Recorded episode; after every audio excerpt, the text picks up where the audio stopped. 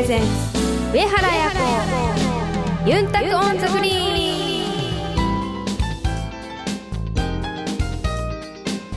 ンハイタイグ数用チャーガンジュヤミセイガヤプロゴルファーの上原彩子です。こんにちは。皆さんお元気ですか？面白いでしょ？DJ ブクですこの番組はプロゴルファーとして活動する私上原彩子が週替わりでゴルフトークやゴルフ以外の活動報告さらには気になることプライベートなことなどさまざまな話題をユンタクしながらお届けします。皆さんからのメッセージもどしどしお待ちしています。メールアドレスはユンタクアットマークあやこ上原ドットコムまでお寄せください。さあこの後はスペシャルトークです。先月行われましたあのイベント？わかりますよね皆さん。さあ今日はその話題です。お楽しみに。この番組は東方ホールディングスを中心とする競争未来グループの提供でお送りします。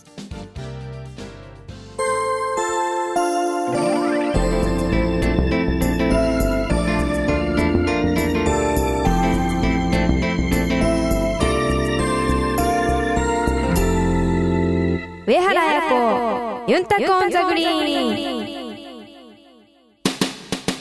東方ホールディングスは医薬品流通のプロ集団競争未来グループとして北海道から沖縄まで全国の病院や薬局に医薬品をお届けしています品質を守り安全に運び確実に届ける命と健康を守る医薬品だからこそ必要とする人の手に届くまで責任を持って取り組み皆様の健やかな生活をサポートする。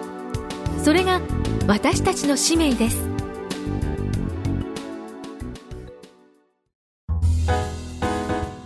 スペシャルトーク。毎月5週目だけのスペシャルウィーク。今回は12月17日18日にわたって行われました。ファンイベント in 沖縄そして東日本大震災チャリティーコンペの模様について話をしていきたいと思いますがさあ愛子さんなんとここには。ゲストが来てるんですよ。じゃあご紹介お願いします。はい。えー、っと一緒にえっとそのイベントに参加してくれました高見彩さんと。はい、えー、ガールズトークのコーナーでご一緒してます高宮彩です。イベントの1日目の司会をやらせていただきました。イェイ! ナイス司会!それから私の姉の露木吉野です。露木吉野です。黒子役です。イェイ! 初登場! ナイス黒子!黒子と言いながら目立ってたけど さあさあこのイベントですがまああの17日の土曜日の方がねファンイベント in 沖縄。はい。キーセンテンスがあったんじゃない？なかった？まあ多分あのあったと思いますけど。サブテーマというかさ。あああったでしょ？はいありました。はいご紹介お願いします。私の趣味？私の趣味？あの趣味である、うん。あのそのゴミ拾いだったりうん。あの3号の植え付けをうん。みんなで一緒にやってうん。沖縄の良さもたくさん知ってもらってでって感じ？まあなんかみんなで一緒に仲良くやったってことでしょ？はいそうですね、まあ一応それをほらあの順を追ってねうん。例えば朝このぐらいの時間にこんなとこに集合して、うん。こんな風に移動してまず最初ここ行って、はい。でそこではこんなことをして、うん。こんな感動しましたとかこんな沖縄の良さを感じましたとか、なんかそういうことをちょっとこうストーリー仕立てではいはい。ちょっと教えてくれる？わかりました。うん。まず、うん。実はうん。いきなり実はない いきなり実は。いきなり重大発表が始まるはい。だって一番初めからでしょ、うん。本当にとりあえず大変だったんですよ。うん。誰が？ここに至るまでまあ誰がと相当隣でアピールされてますけど。吉野様が。はいそうですね。様々でした。ありがとうございます。本当みんなの協力が得ての本当イベントだったので本当に寝れなかったんですよ。私は一応寝てましたけど あのみんなが寝れてなくてあのその中でのイベントだったのでその当日はなんと出発時間にみんな文吾さんに起こされるという。寝坊から朝始まり。最初が、最初が。もう何もとりあえずその前の日も遅くまでみんなでこういろいろ準備をしてたんで あのとりあえず明日早く起きて明日準備しようっていう感じだったんですけどもう起きた時間が出発時間でもう慌てて で大変でしたけどもうとりあえず間に合いましたね。まあギリギリ。ギリギリね。セーフ？はい、ギリギリ。何もなかったことのようにちゃんとみんなをこう迎えてで今日一日 今日からよろしくお願いしますって感じでみんなと挨拶しながら大型バスに乗ってはい出発しました、でそこではまやっちさんがあのバスに乗るときに「ゆたしくウニゲーサビラ」って言って入ってくれたんですよ。だけど初めよく聞き取れなくて。あのすごいスルーしてしまったんですけど。はいそんな感じでもうみんなすごい方言も勉強してくれて、あの方言も交えながらの挨拶もしてもらいながら、はい、出発してまず初めはこう今自分がやってる指募金のあの自販機のところにみんなで行ってあの写真撮影をしました。沖縄で唯一あの指募金の、えっと、自動販売機を置いてるとこがうるま市にあるのでそこでみそこにみんなで行ってそこで写真撮影をしてでみんなで飲み物を買ってで募金しました。でその後に龍神伝説にみんなで行ってそこでは龍神伝説の方がこう獅子舞とかエーサーとあと歌と歌と。はい、やってくれて沖縄独特の文化、文化にも、はい、触れてでその後はじゃあ今度みんなでそのエーサーをしましょうということで等身同意の曲をやろうということでその大太鼓とかパーランクとか4種類ぐらい締め太鼓締め太鼓と3種類かな？3種類ぐらいあの太鼓があってじゃあどれがいいかそれぞれで選んでくださいって言ってそれぞれで選んでで私は控室の方に行って流奏してと梢さんっていう歌い手の人に「等身同意」って曲を歌を教えてもらって等身同意をあの私は歌ってえー、あやこちゃんがその場で歌った？はいえー、すごい。いや、でもすごくないですよ。あの、あまりにも難しすぎて、全然歌えなかったですからね。ね、なかなか一発では歌いづらいよね。はい。あの曲すごい難しいそう、ので聞いて、聞いてね、耳には残ってるけど、はい歌ってって言われたら難しいよはいはいね。聞いたことある曲でしたけど、うんなんかもう音程も難しいし、すごい難しかったですね。もともとバラード系だからやっぱりちょっとねちょっとアップテンポポだから。速くて、はいなかなかついていけずうん。音程もなんかよくわかんなくて。結構梢さんがね はい。引っ張ってくれて、うんでもうほんとみんなでこうとりあえず等身同意を踊って歌い切ってでも私はもう自分のことでいっぱいいっぱいだったので本当みんながこう一生懸命エサやってるのも全然見れてなくて自分のことでいっぱいいっぱいだったんですけどなかなかこういう体験も多分皆さんしたことがないなかったと思うので私自身も良かったですしあのみんなも楽しめたんじゃないかなと、はい、思いましたね。後でね、あの、ファンの方に聞いたら、その流装がすごい似合ってて、素敵だったって言ってました。ああよかったです、うん。嬉しいですね。流走するのも初めてだったんですよ。あ、そうなんですね。はい。でその後は青い海ヶ原に行ってそこでみんなで、まあ、うちな料理食べてその後ガラス作りをしました。琉球ガラス琉の球ガラス。体験で。はい難しかったです結構。初めて？初めてでした。うんはい。でも一番手に綾子がやってすごいことになったんですよコップが。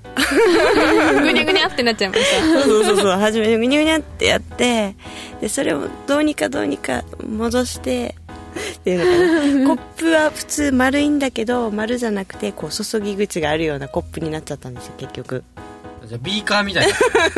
あ なるほどビーカーみたいそうそうそうそう。ではなかったと思うけど。それを見た皆さんはすごい上手でした。私はやっぱり自信をねみんなにこうねつけさせるための一番手だったので、ね、やっぱりわざとそういう風にやるのもねテクテクニックがいるからね。盛り上げるために？そうなんですよ。みんなに安心感を持たせるために。本当みんな上手だったよね。上手でしたね。なんか初めてと思えないぐらい。私は2回作りました。最初と最後。何色と何色？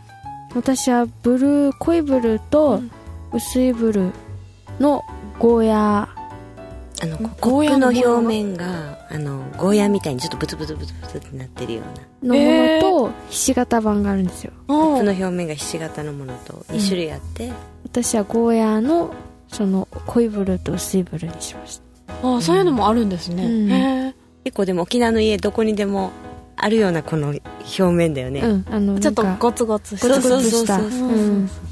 結構そこでも皆さん盛り上がってました。うん。他の人の見てね。はい。そう私はあのそこから実はこっそり、うん。あの覗きに行って、はいはいはい。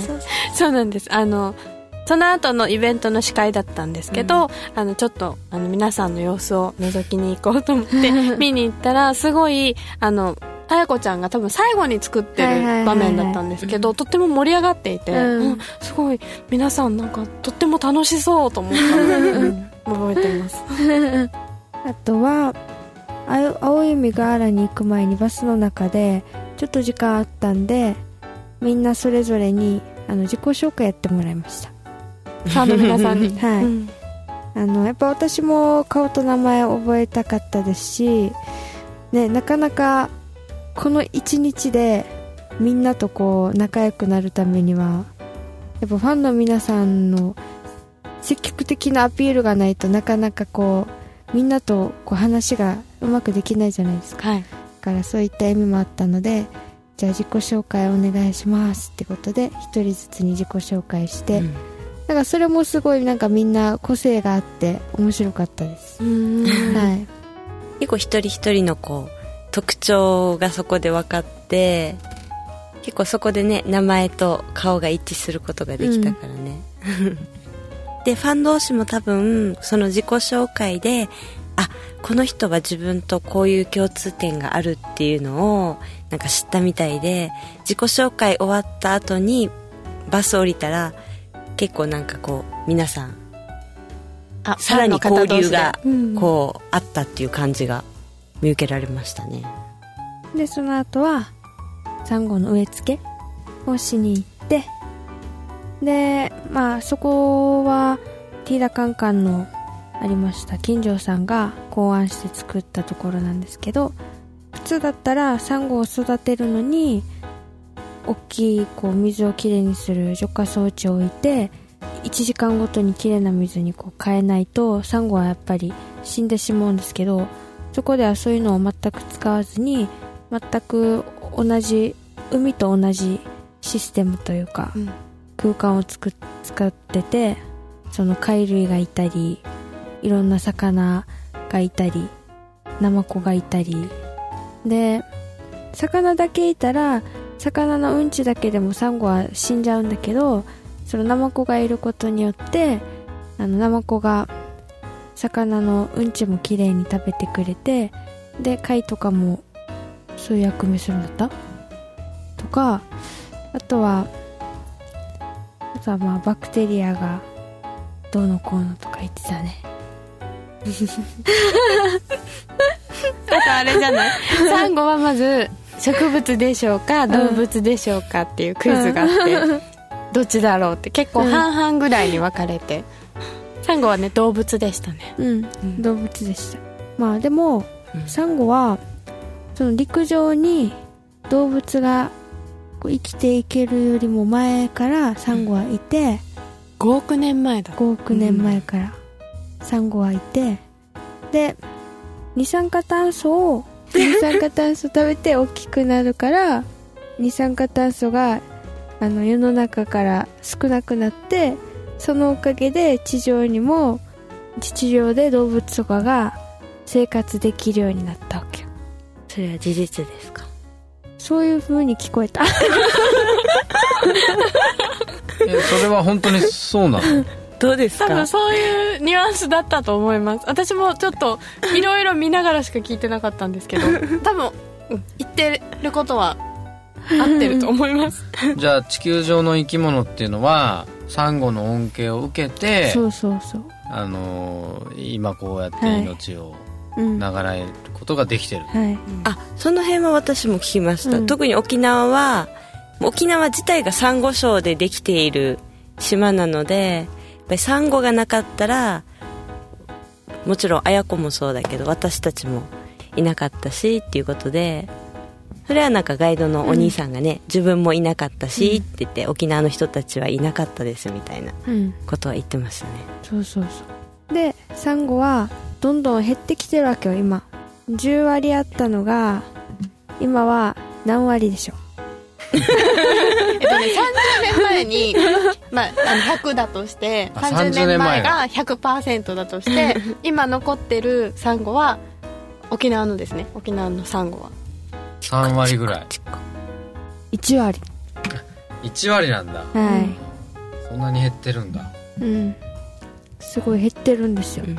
でもああれだよね。多分私たちも小さい頃よくガラス底ボートとか乗ったりとかしたと思うけど、やっぱりなんか違うよね。違う。全然違いますね。違うよね。なんか昔はこの浅瀬からこのボートが出発する時からうん。本当に色鮮やかに見えてたのが私去年に乗った時にはもうだいぶ沖の方に行ってもうん。黒と白って感じのうん。あの海底になっていはい。はいてすごいショックを受けたのでうんそうそうそう私もそう、はい。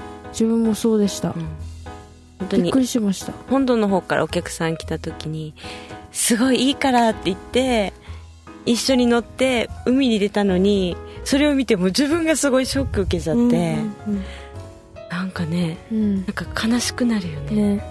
ちょっとそういうのもあってやっぱりこういうね何かができたらっていうことでね今回こういう企画ができてねうん。すごい良かったよね。うんよかったね。だからそこのあのサンゴ畑も今年の3月からなんかそこがスタートしているみたいで今もこうちょっとずつちょっとずつしか広がっていってないのでやっぱりももっともっとたくさんの人たちに知ってもらってやっぱりもっとたくさんの人たちにこういう活動に賛同してもらってこういうふうにサンゴを大事にしていくこととかこうやってサンゴを増やしていこうっていう活動ができたらいいよねっていうことでね、うん。結構やっぱりそこに行かなくてもできる例えば海に行った時にサンゴを踏まないように気をつけるとか、そこに行かなくてもできることがあるっていうこともすごい勉強になったなうん。そうでしたね、うん。やっぱりこういうのをね私たちが行った人がこうまた誰かに伝えてって言ってそれがどんどん広がっていくことで、うん。やっぱりこれを聞いた人たちがあじゃあ今度沖縄に行った時にはぜひそこのサンゴ畑に行って自分たちがその伝えられる一人になろうっていうことが、なんかまたそういうふうに思ってくれる人がこのリスナーさんの中からいるといいかなってすごい思いますね。うん。思います。で今までなんか5万本うん5万株あのこの養殖というか植え付けをしてるそうなんですけど、そのキャンペーンとかで、実際足を運んでるわけじゃなくて、えっとね、私が知ってるのは多分化粧水。うん。ある化粧品会社の化粧水を買った何パーセントかがこの基金に回りますっていうキャンペーンとかがあって、だから複数の人で10人で1株とかになるうん計算になるみたいなんですけど、まあ、5万本植えてるんですけど、うん。10万人を超える人がもうこのあのうん。プロジェクトに関わっているっていうことだったので、うんね、あの今吉野さんがおっしゃったみたいに、うん実際にこの読谷村に足を運ばなくてもなんかねサンゴについてあのちょっとそういうキャンペーンとかで、うん。あの関わってみることもできるので、うん。ね、気にかけてみてほしいですね。そうですね、なんかこう今まではだんだんだんだん減ってきたって言ってるサンゴがちょっとでもねあの1割でももっとちょっとでもいいんだけど本当に1%でもいいからなんかこう増えたっていう話が聞けたらまた嬉しいよね、は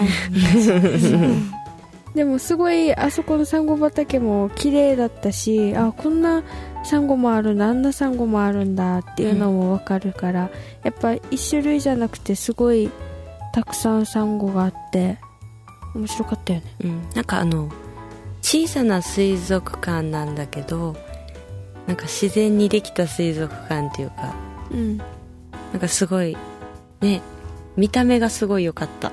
うん。なんか手作り感があって。そうそうそうそうう。ん、でも本当良かったんでみんな、うん。あの沖縄来るときは足を運んでもらいたいですね。ねでまあその後は奥間ビーチラッパビーチラッパビーチザンパザンパビーチであのゴミ拾いをみんなでやりました結構たくさんありました？結構ありましたね、うん。初めはなんか見た感じあ綺麗な海だねと思ったんですけど。あんまりないねって思ったんだよね。この前あの瀬長島でゴミ拾いした時はうわー汚い海だねと思いながら拾ったんですけど。そう綺麗だったんですよ、うん。だけどいっぱいありましたね。えーどんなゴミが多かったんですか？なんか、まあ、普通のもうビニールとかビニールがビニール多かっねたビニール。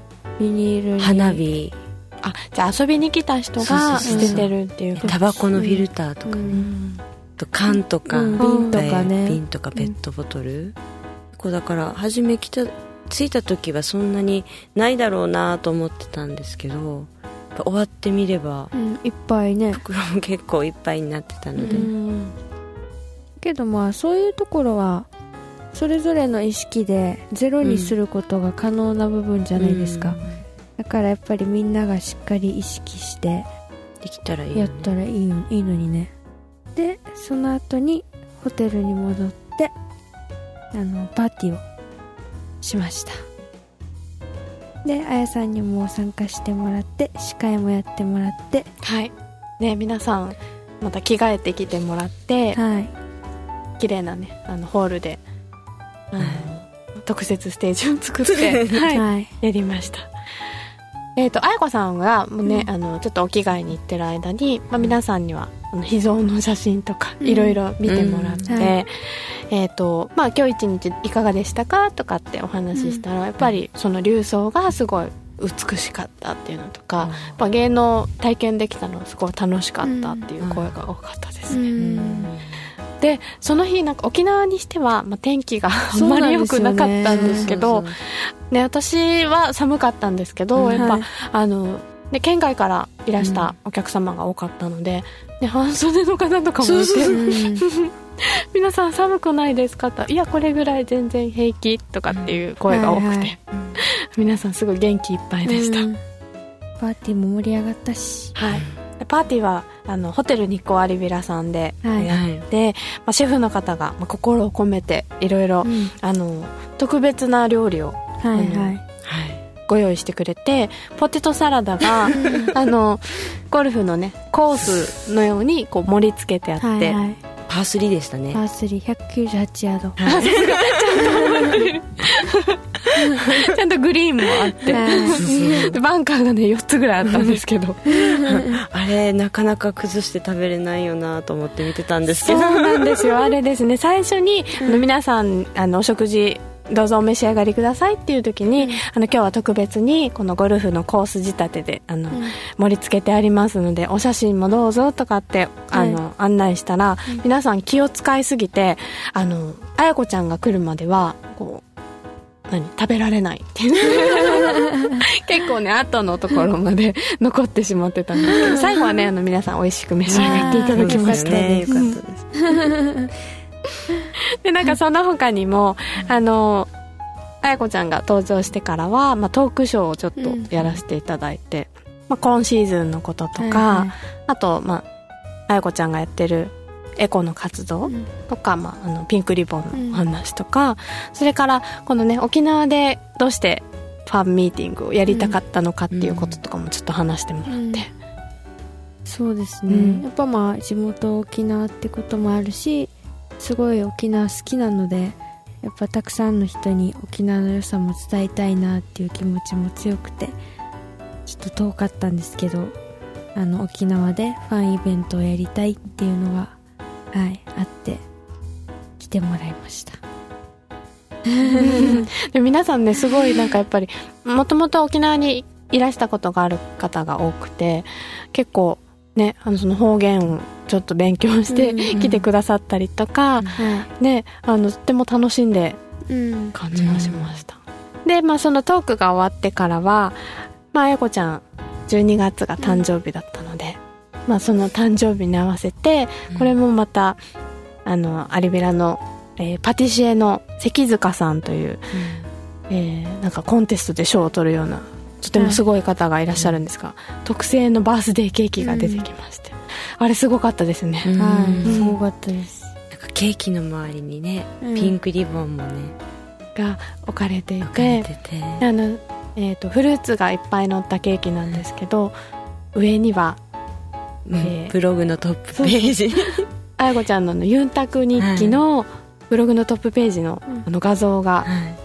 雨ですかねね、あの多分ホワイトチョコレートの上に飴で水色のあのあやこちゃんが描かれていて、ゴルフをしてるあのシーンが再現されていてすごいケーキだなと思いました、ケーキの上にもグリーンがちゃんと乗って、うん。ピンまで立ってましたからね、でまあ基本はそのフルーツケーキだったんですけど、まあ、あやこちゃんがチーズケーキが好きだってことで、はい。そのグリーンの部分だけ実は中身が、チーズケーキになっていてものすごく美味しかったです。うん。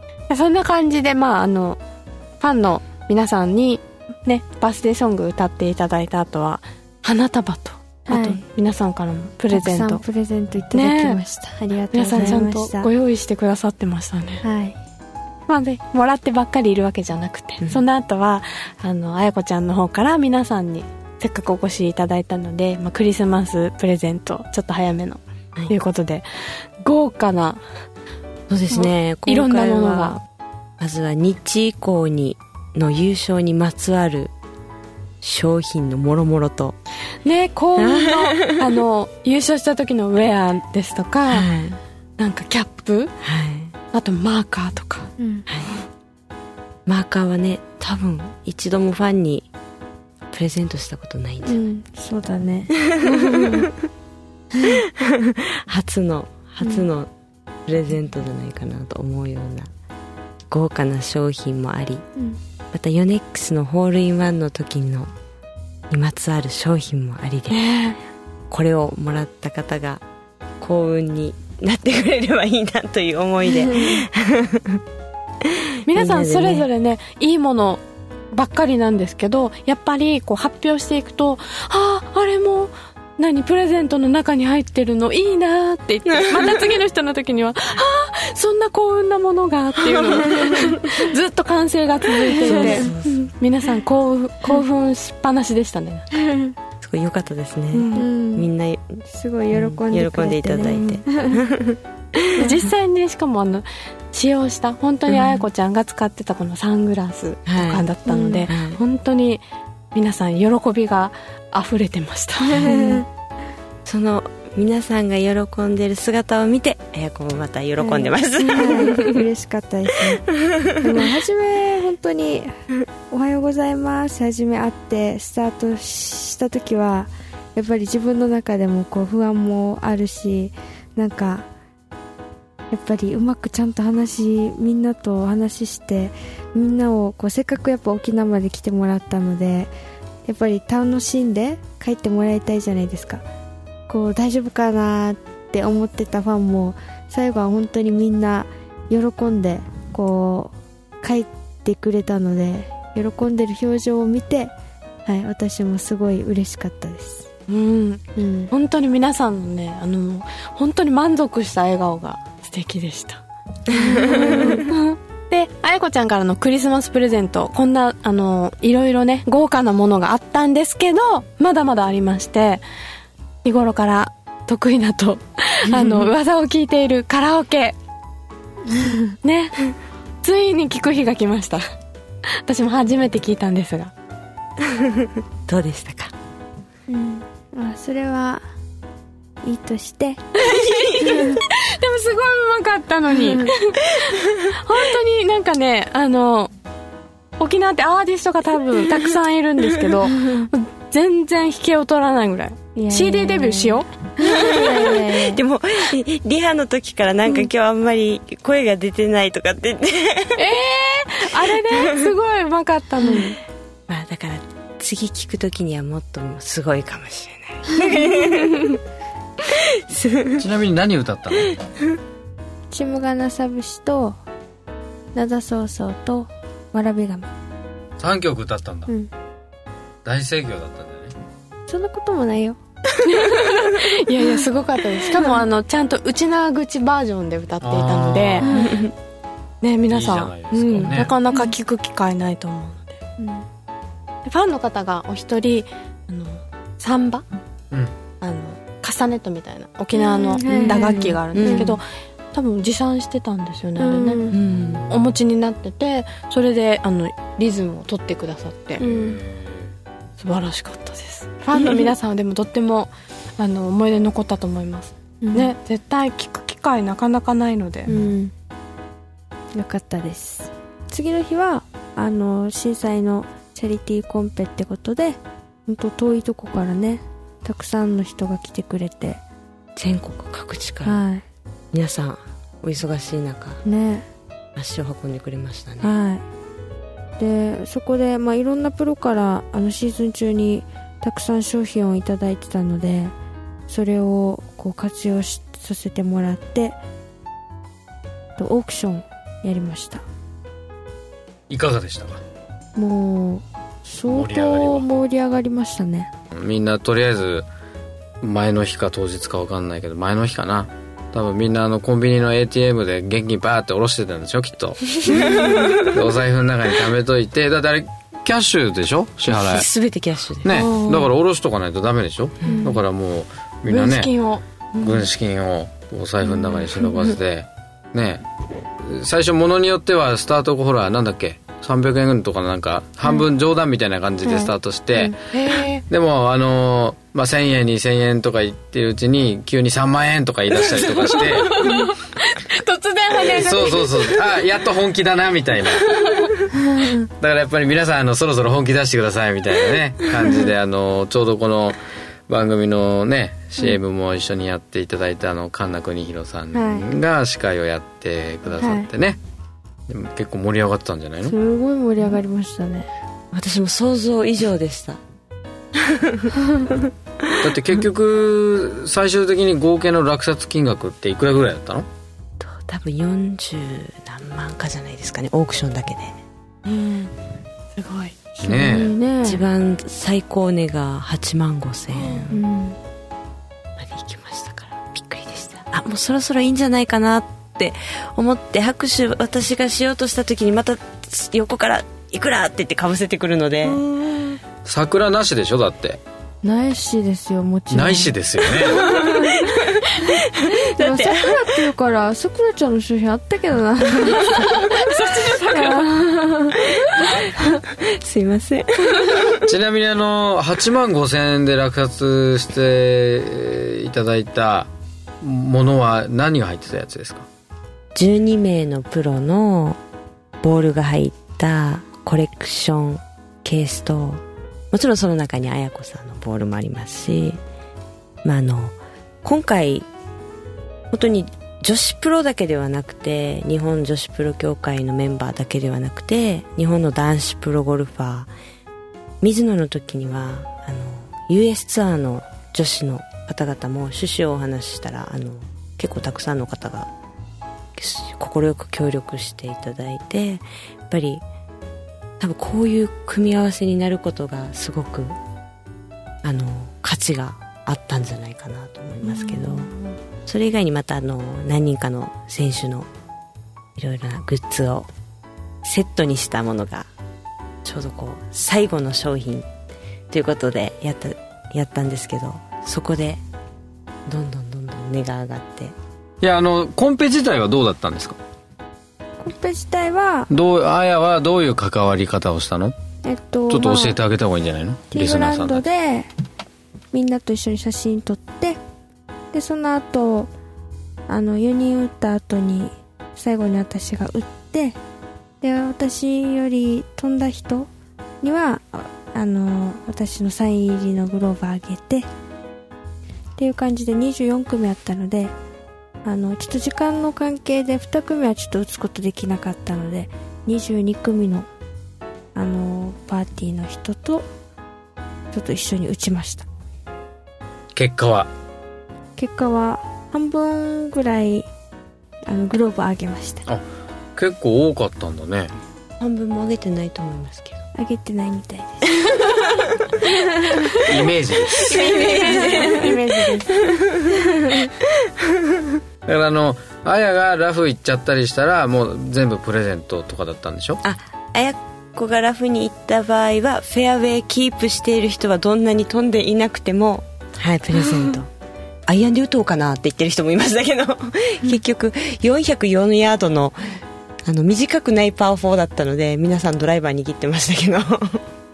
結局前の組がセカンド打ち終わるまではティーグラウンドに一緒にいるのでその間にあのサインをもらったりまたこうユンタクしたりしながらそこでも交流を持てるっていうことですごいなんかいい企画だねって言って何人かのお客さんから声をかけていただいたのでうん。やっぱりそういうこと声を聞くとやってよかったなってうん思うよね。あれでしょ？あのーキセカントリーさんでやってキセカントリーさんの方からもチャリティーをいただいたりとかはい。あの参加する方自身がそもそも参加するのにチャリティーをしてくれてるわけでしょ？はい1000円以上のチャリティーねはい。そうするとコンペ自体で100万円ぐらいになってるわけ？終わった時の集まった金額が確か80何万かだったと思うんです。細かいきあれは覚えてないんですけど本当に1日であれだけの義援金が集まったっていうのはもう本当にすごいなって。今年はどうするんですか？今年？一応やりたいなって気持ちもある反面大変なのでやっぱり。ちょっと考えましょうね。これを聞いてるリスナーさんが。あやこさんに何とコメントをするか。そこも見ものですね。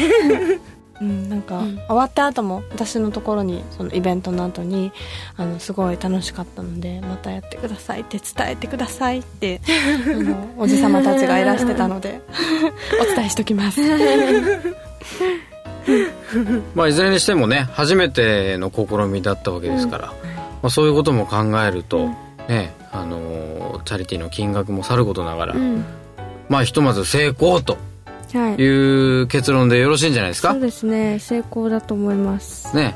はい。やっぱり参加していただいた皆さんと一緒に作り上げたうん。ファン感謝イベントとチャリティーコンペとはい。いうことですから、はい。ね。ひとまず皆さん本当に良かったとはい。いうことで皆さんに拍手を送りたいと思います、来週のコーナーはユンタクゴルフです。皆さんからのメッセージもどしどしお待ちしていますメールアドレスはユンタクアットマークあやこハイフン上原ドットコムまでお寄せください。お楽しみに。上原あやこユンタクオンザグリーン。医薬品流通のお仕事ってどんなことをするんですか？医薬品を医療機関に届けるのが私たちの仕事です。ドクターや薬剤師さんが患者さん一人一人に合った薬を選べるように医薬品の効能や副作用をお伝えしたり業務を手助けするシステムの提案をしたりもしているんですよ。いろいろなことをやっているんですね。上原さんがアスリートとして気をつけていることって何ですか？やっぱり心も体も健康でいることがいいスコアにつながっていくんじゃないかなって思います。私たちも上原さんや健康を願っている人たちを応援していきたいと思っています。全ては健康を願う人々のために。私たちは東方ホールディングスです。あやのルーチームに。このコーナーではオフシーズンの上原綾子プロの活動を本人のコメントで毎週お届けします。先週で沖縄でのゴルフ合宿が終わりました。今はもうすでにオーストラリアに入って試合に向けて練習をもう開始してます、まあ、合宿で今回と調整したいろいろなポイントをどれだけ、まあ、試合でできるかという、まあ、挑戦のもとでの今回ラウンドとなります。まあ自分自身もすごくワクワクしていますしいい結果を報告ができるように頑張っていきたいと思いますので応援よろしくお願いします。また去年の12月に皆さんにご参加していただきましたとファン感謝イベントとチャリティーコンペとあとは私の今年のカレンダーのと購入に協力してくださったと金額があの集計が全て終わって福島と宮城の2県に義援金として送金をしました。また詳しくはその金額等々もブログ等で紹介していますのでご確認ください。今回はご協力皆さんありがとうございました。上原彩子ユンタクオンザグリーン。